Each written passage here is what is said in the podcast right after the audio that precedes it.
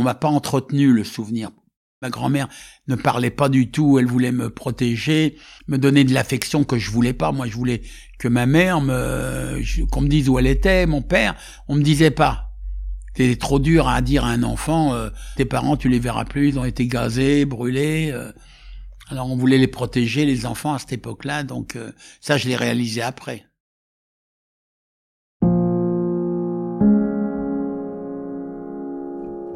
La Shoah, mot hébreu qui signifie catastrophe, désigne la mise à mort de près de 6 millions de juifs d'Europe par l'Allemagne nazie et ses collaborateurs pendant la Seconde Guerre mondiale. En France, plus de 25% de la population juive totale sera décimée. Les enfants ne seront pas épargnés. À partir de 1941, en zone occupée, les polices françaises et allemandes organiseront des vagues d'arrestations de juifs que l'on appellera rafles. La première d'entre elles est la rafle du 14 mai 1941 ou rafle du billet vert. Par l'intermédiaire d'une convocation de couleur verte, plus de 6000 hommes juifs, principalement polonais ou tchèques, habitant Paris et la région parisienne, seront sommés de se rendre dans divers lieux de rassemblement sous un faux prétexte de contrôle d'identité. Ils seront près de 4000 à obéir, se croyant en sécurité, mais seront immédiatement faits prisonniers. Certains d'entre eux réussiront à s'échapper, mais la très grande majorité de ces hommes sera déportée à Auschwitz lors des premiers convois de juin et juillet 1942, puis assassinée. Marcel est né le 9 mars 1937 à Paris, de parents polonais ayant fui les pogroms. Il a un frère aîné, né en 1934. Nous sommes le 14 mai 1941. Voici l'histoire de Marcel, 4 ans, enfant de la Shoah.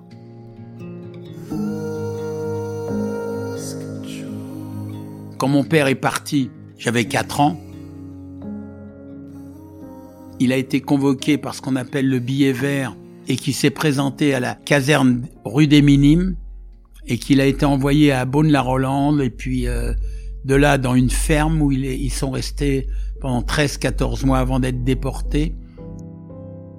Le 17 juillet 42, par, lui par le convoi 6 avec 928 autres euh, internés. Et je devais avoir euh, deux ou trois oncles dans le même convoi personne n'est revenu. Est arrivé après la rafle du Veldiv, le 16 juillet 42.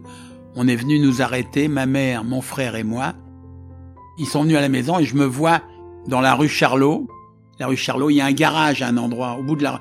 Moi, j'habitais au coin de la rue de Poitou, au 18. Et en allant vers le garage, on passe devant un bistrot. La, je vais dire son nom. Elle est, elle est morte maintenant, je pense. Madame Diogène, qui avait un bistrot, était sur le pas de la porte, elle nous a crié sale juif. Moi j'avais 4 ans, bon, j'ai pas trop réagi, il y avait deux flics.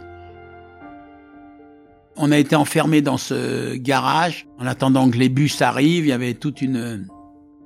Aïe aïe aïe.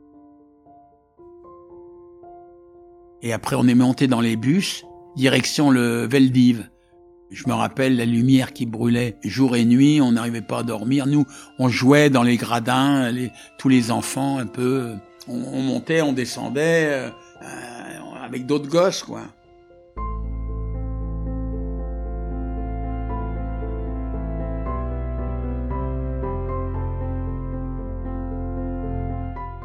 Et là, j'ai un flash un peu où j'étais, je sais pas, dans, dans une espèce de cave. Il y avait des escaliers, on dormait là en bas. Euh, par terre, j'en sais rien, euh, comment. Moi, je, je comprenais pas. même ma mère, je suis sûr qu'elle comprenait pas qu'est-ce qui lui arrivait. Elle aussi, elle a, elle a dû comprendre que déjà son mari avait été arrêté et qu'elle aussi, elle venait d'être arrêtée, donc euh, elle savait pas où ils allaient. Comme on disait dans le jargon à l'époque, ils allaient à Pitchepoy. Vous voulez dire, bon, là-bas, dans l'Est.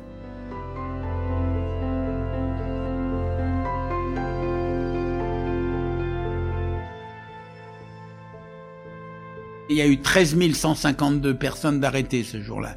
Mais une partie est partie à Drancy, les célibataires. Les hommes avaient déjà été arrêtés pratiquement tous. Les mères avec les enfants à Beaune-la-Rolande et les célibataires à, Drancy, les couples sans enfants à Pithiviers, à, oui, à Pithiviers. Nous, quand on est arrivé à Beaune-la-Rolande, ma mère a dû reconnaître le camp ou quoi, et elle savait que son mari était là. Elle pensait sûrement retrouver son mari, et lui, il avait été déporté le 17 juillet.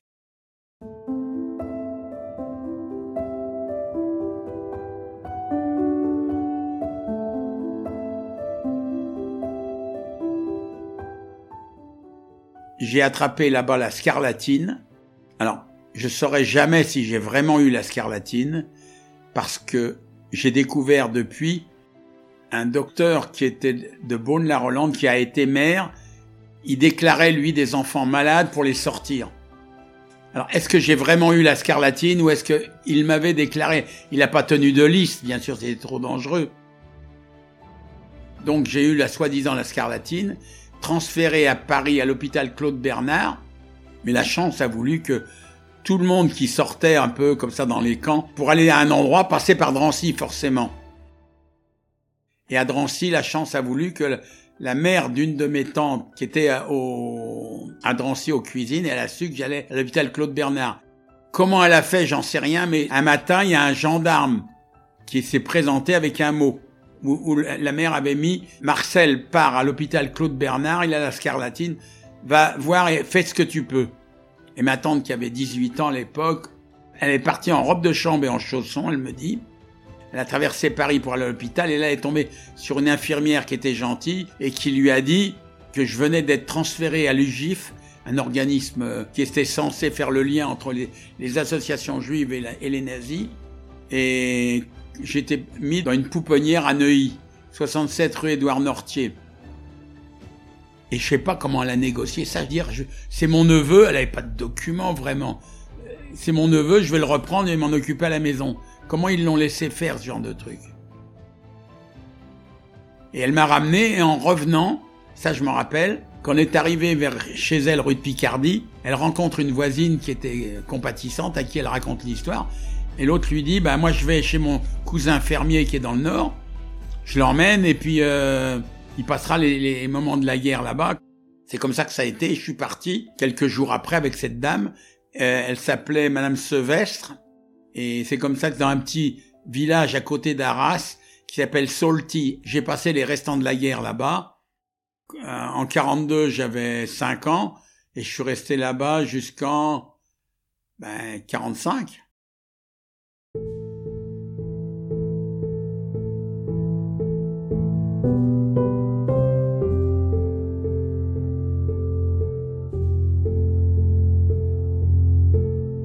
Ma mère et mon frère ne sont pas revenus. Ma mère a été déportée pendant que j'étais encore à Beaune-la-Rolande.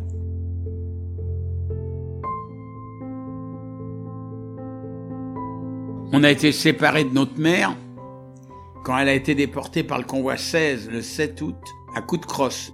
Moi, j'ai été accroché au, jupon de ma mère et pour, pour la laisser partir, ben, ils sont venus pour nous séparer. Euh, les enfants, tout le monde hurlait et on a été séparés. Et puis, mon frère et moi, on est restés tout seuls. Moi, je suis parti avec l'histoire de la scarlatine. Et mon frère est resté là. Après, il a été déporté par le convoi 34 tout seul.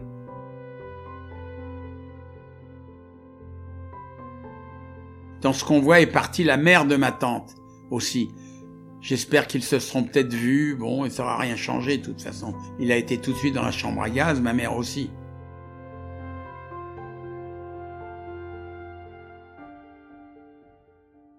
Huit ans. Il était né le 13 avril 34. Il a été déporté en 18 septembre 42.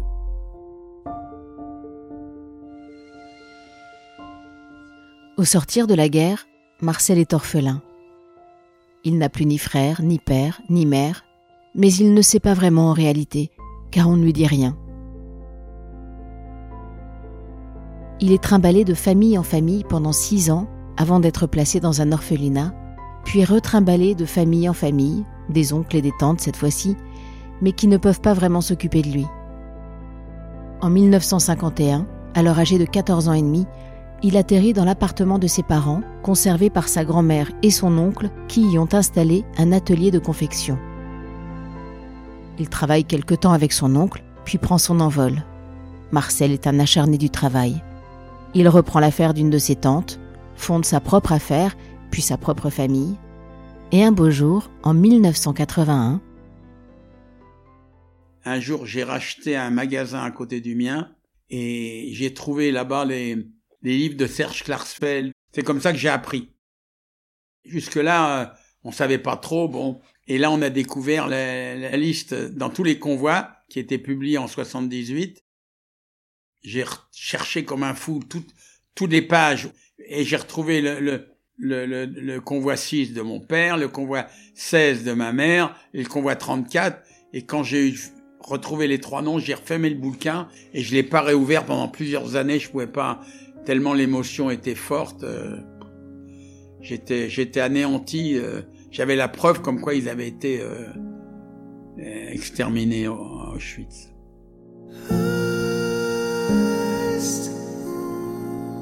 Merci Marcel de nous avoir partagé vos souvenirs, votre histoire si douloureuse, mais si essentielle pour notre mémoire collective. N'oublions jamais. Marcel est aujourd'hui père, grand-père, arrière-grand-père.